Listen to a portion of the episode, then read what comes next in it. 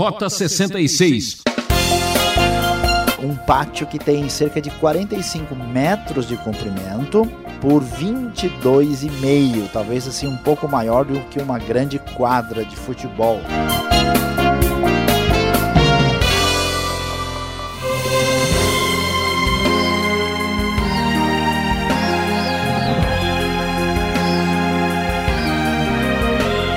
Entrando em campo o time do programa Rota 66. Aqui o jogo é sério. Eu sou Beltrão, muito obrigado por sua audiência e carinho. Vamos para o ataque. Onde esconderam a Arca da Aliança? Esse é o nosso assunto de hoje. E o professor Luiz Saião vai explicar e dizer por que ela é tão importante para trazer vitórias nas batalhas. Confira lendo Êxodo capítulos 26 até 31. No jogo da vida, você está perdendo de goleada? Não pise na bola. Está na hora de ouvir o que a Bíblia diz. Deus espera o melhor de nós. Acompanhe agora comigo essa aula.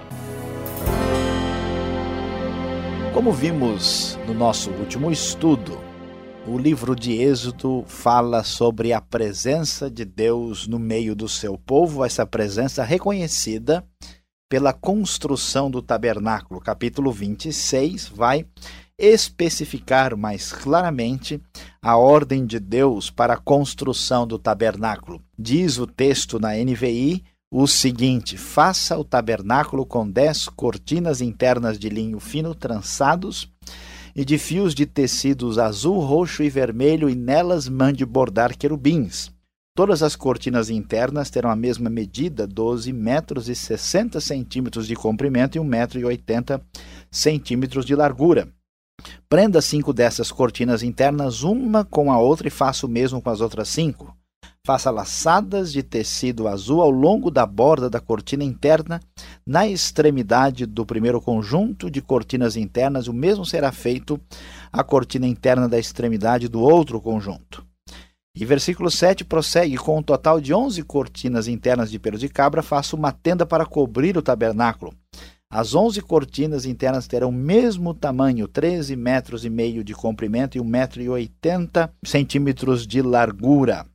Faça também, final, para a tenda uma cobertura de pele de carneiros tingida de vermelho e por, um, por cima desta uma cobertura de couro. E assim o texto prossegue dando diversas ordens sobre a construção do tabernáculo, onde ficava também a arca da aliança, e o tabernáculo era ah, uma espécie de templo primitivo, templo antigo, de formato retangular, ah, que trazia consigo diversos objetos que representavam a presença de Deus no meio do seu povo.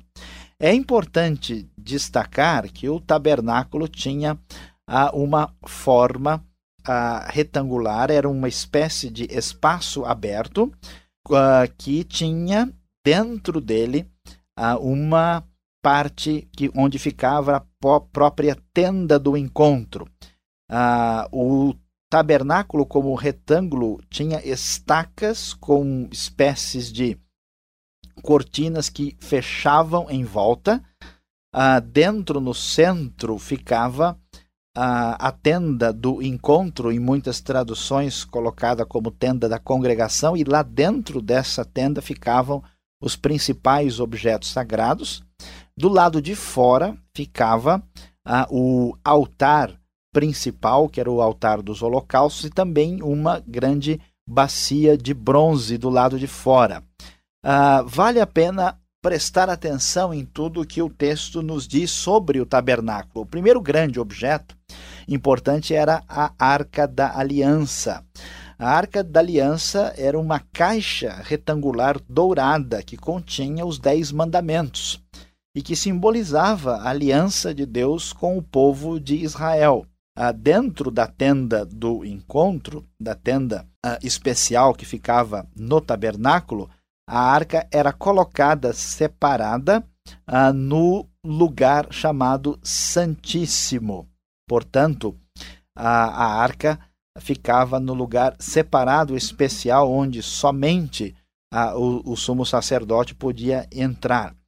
Sobre a arca, que tinha um pouco mais de um metro, era uma espécie de caixa, ficava a tampa do propiciatório. Essa tampa do propiciatório encaixada sobre a arca. Ah, ela simbolizava a presença de Deus no meio do seu povo. Vamos lembrar que sobre a tampa da arca ou do propiciatório, ah, nós tínhamos a figura dos querubins que ficavam de frente um para o outro, olhando para dentro da arca. Ah, dentro do espaço da tenda, propriamente dita, a tenda do encontro, que ficava no pátio do tabernáculo como um todo, nós temos esse véu, um véu especial que separava o lugar santo do lugar santíssimo dentro da tenda do encontro. Ah, esse véu simbolizava a separação que havia entre Deus e o povo que era causada pelo pecado. Deus estava distanciado em função disso. Neste véu foram também ah, bordados e desenhados querubins.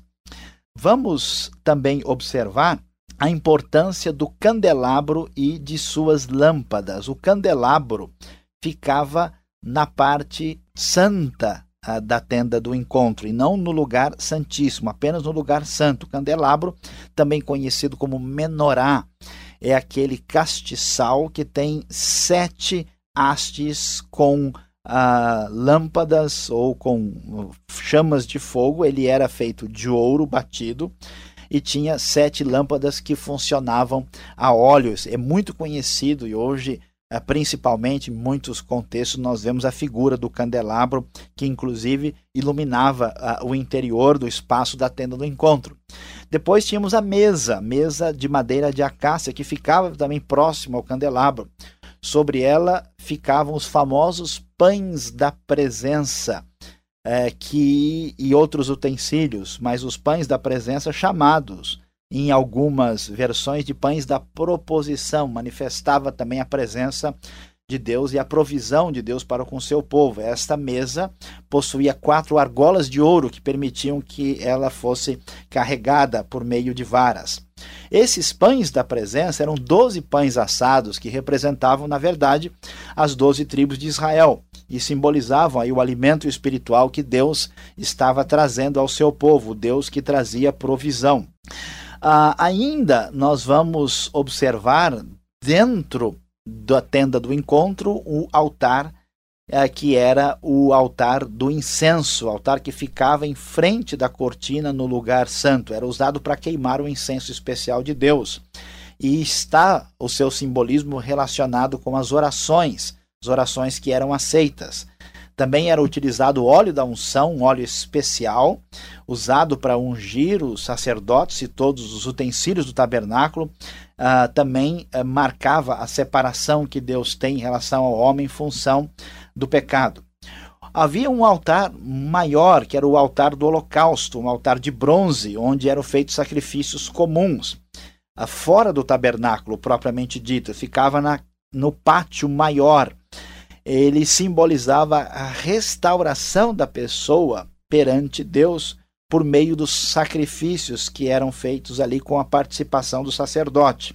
Perto do altar do holocausto havia também a famosa bacia de bronze, uma bacia para abluções ou lavagens cerimoniais, que ficava também do lado de fora, no pátio e não dentro da tenda do encontro.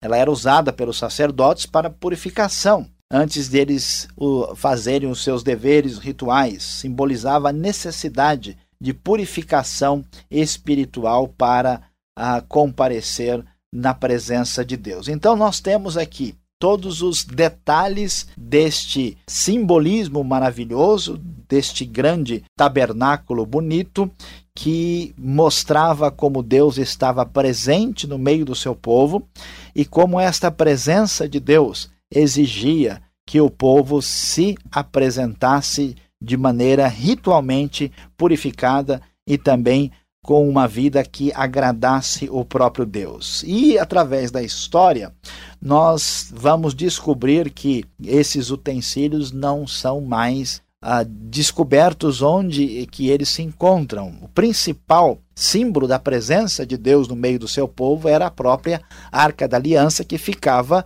na própria tenda do encontro no tabernáculo, no lugar santíssimo, a arca que depois também foi levada ah, para o templo.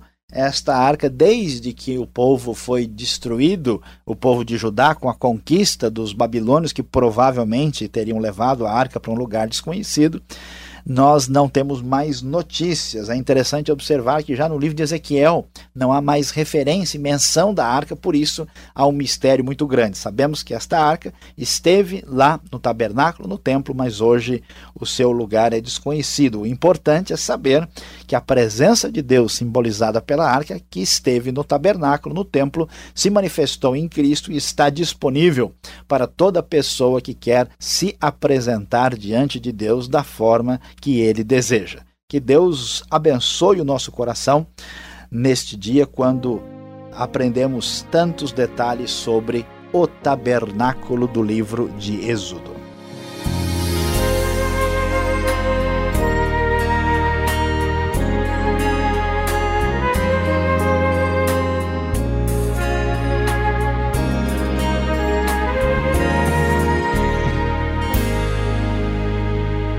Você já sabe, esse é o programa Rota 66, o caminho para entender o ensino teológico dos 66 livros da Bíblia.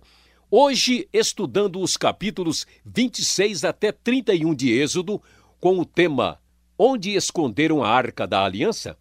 Caso você tenha alguma pista, escreva para Caixa Postal 18.300, CEP 04626-970, São Paulo, capital. Ou pelo e-mail rota66 arroba transmundial.com.br. Você já sabe, sua participação é muito importante. Rota 66 tem a produção e apresentação de Luiz Saião, redação de Alberto Veríssimo. Na locução, Beltrão. Realização, Transmundial. Agora a aula prática. Preste atenção.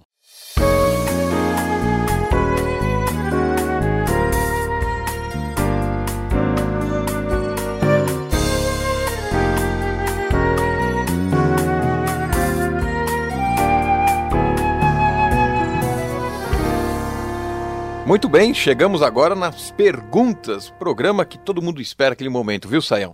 Quero perguntas, exijo respostas. Os nossos ouvintes ficam ligados. E olha, você pegou pesado, hein? 26 até 31 de ESO. Muita informação, mas eu já quero começar com a pergunta. O tabernáculo, esse gigante no deserto, qual o tamanho desse dessa grande tenda que eles armaram ali? Então, Alberto, veja, é, pra, é difícil, né? Nós estamos tentando aqui, uh, pelo rádio, né, visualizar aqui o tabernáculo. Tá difícil, mas para o nosso ouvinte é, entender, é, nós temos uma, uh, um pátio que tem cerca de 45 metros de comprimento por 22,5, talvez assim um pouco maior do que uma grande quadra de futebol, né? Uh, ou de um campinho.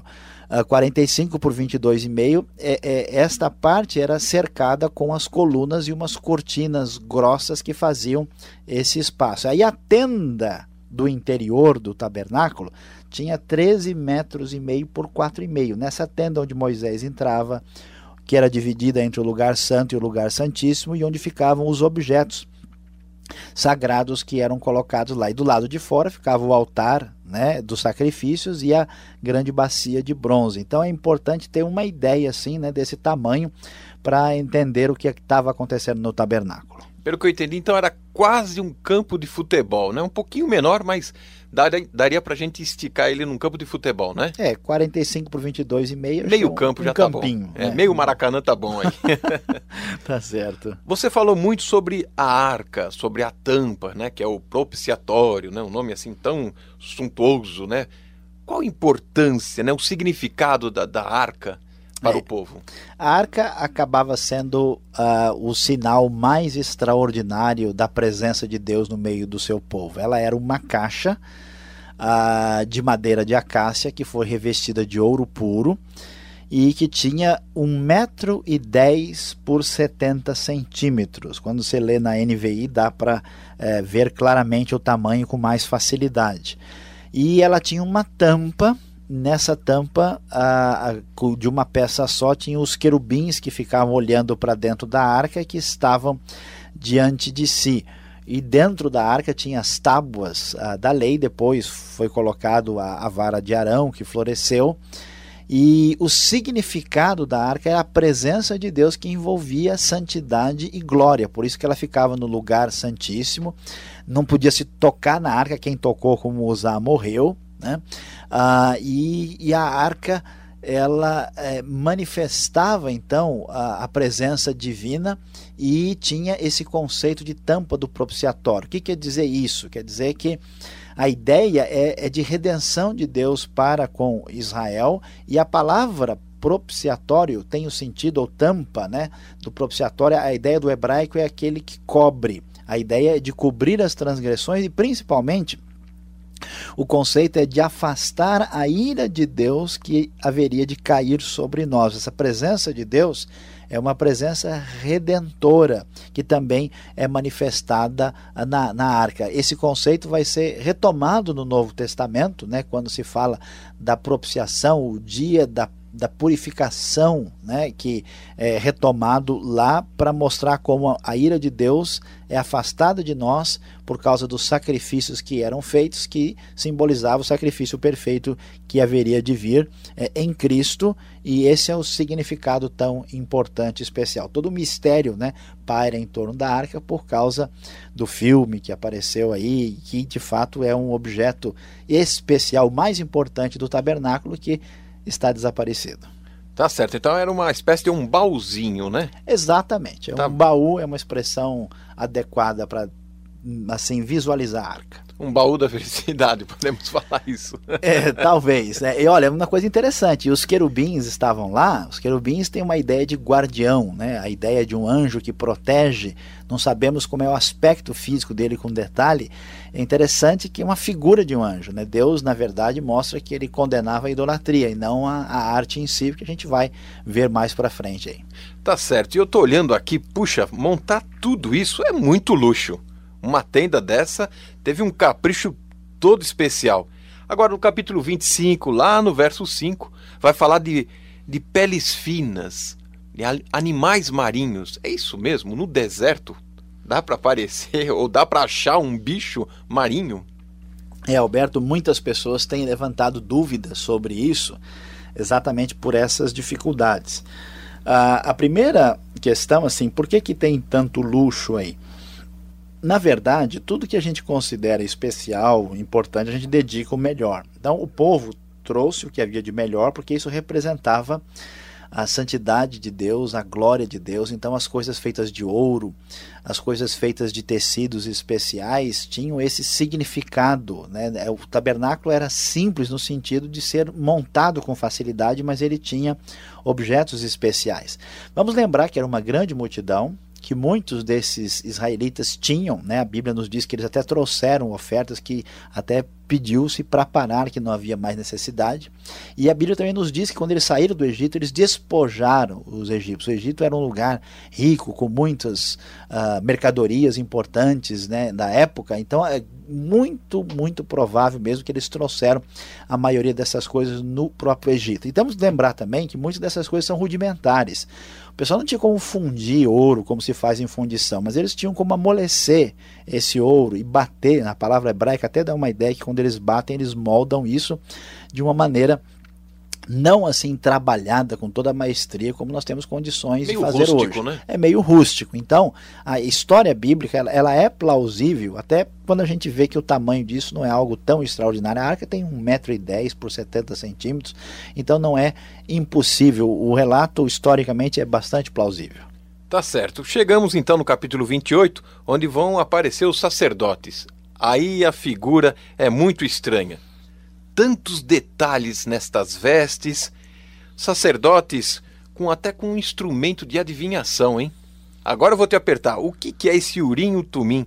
Nós também não somos os sacerdotes do Senhor, mas eu não tenho nada disso. E a minha roupa não passa de uma camiseta. É, Alberto, acho que eu vou pedir para parar o programa por aqui, hein? Tá ficando complicado. Não, mas veja bem, é brincadeira. Vamos lá, né? Olha, o sacerdote ele tinha uh, uma espécie uh, de túnica básica e depois ele colocava por cima uma roupa mais bonita, colorida, bem tecida uh, e colocava um colete por cima disso e, e, e, um peitoral com 12 pedras preciosas, que nós não sabemos com detalhe, que representava as 12 tribos de Israel, que são que é o peitoral das decisões, e também tinha mais outros adereços na cabeça. O sacerdote, ele, ele representa aquela pessoa que apresenta o adorador a Deus. Vamos lembrar que o homem está separado de Deus, está distanciado. O sacerdote é a pessoa que traz o homem para a presença de Deus todo esse simbolismo evoca a santidade, a pureza de Deus, a grandiosidade, a glória, o aspecto especial e também é, representa o próprio povo, tanto é que as doze pedras têm esse significado. Urim e Tumim são meio misteriosos. Nós, é, os estudiosos acham a palavra Urim, por exemplo, deve estar ligado com o radical or, que quer dizer luz em hebraico. Possivelmente era um tipo de dado antigo, eram pedras uh, que uh, meio poderiam ser lançadas e caíam com uma face, talvez triangulares ou próximo a alguma coisa quadrada. E eles jogavam isso e possivelmente uma das fases era é, da, da, das faces da pedra era meio que iluminada ou pintada assim ou eles jogavam e caíam as duas faces iluminadas e era entendido isso. É parecido com a ideia de lançar sorte, que vai aparecer em todo o Novo Testamento, no Novo Testamento, em Matias, também no Antigo. O que está por trás disso? A ideia é que o nada acontece por acaso. Deus é que tem o controle da, situa da situação.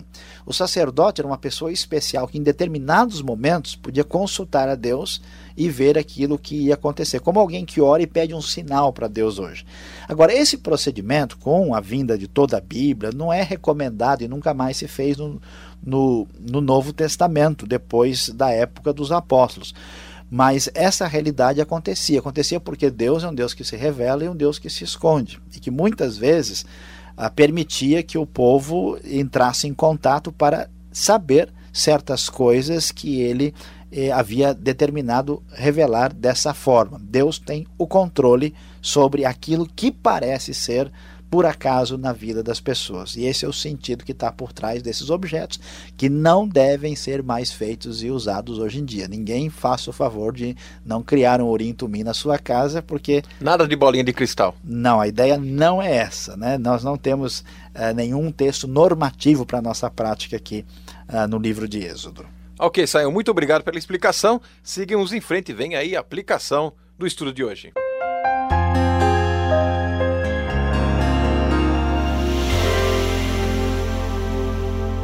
Hoje no Rota 66 nós estudamos livro de Êxodo, capítulos de 26 até 31, falando sobre o tema onde esconderam a Arca da Aliança, estudando detalhes sobre o tabernáculo.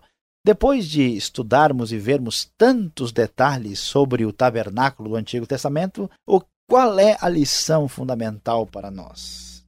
Nós vamos descobrir que Deus merece o melhor. Quando vamos a um casamento, a uma festa de aniversário, nós vestimos a melhor roupa, nós nos preparamos, nós fazemos de tudo para nos apresentarmos da melhor maneira possível. O tabernáculo mostrava que Deus merecia uma atenção concreta especial. Aquilo que vai ser apresentado, oferecido a Deus, não pode ser qualquer coisa. E hoje Deus está interessado no melhor da sua vida. Você não pode cultuar a Deus de qualquer maneira, de qualquer jeito, oferecendo a Ele o resto que sobra. Deus não aceita isso. Assim como Deus mostrou glória, santidade, poder no passado, ele continua sendo esse Deus presente e a sua vida deve ser apresentada a Deus como sacrifício verdadeiro diante do altar do Senhor, porque Deus merece o melhor. Chegamos ao fim de mais um programa Rota 66. Espero por você nesta mesma emissora e horário. Mais informação pelo site www.transmundial.com.br. Fique na paz e até lá.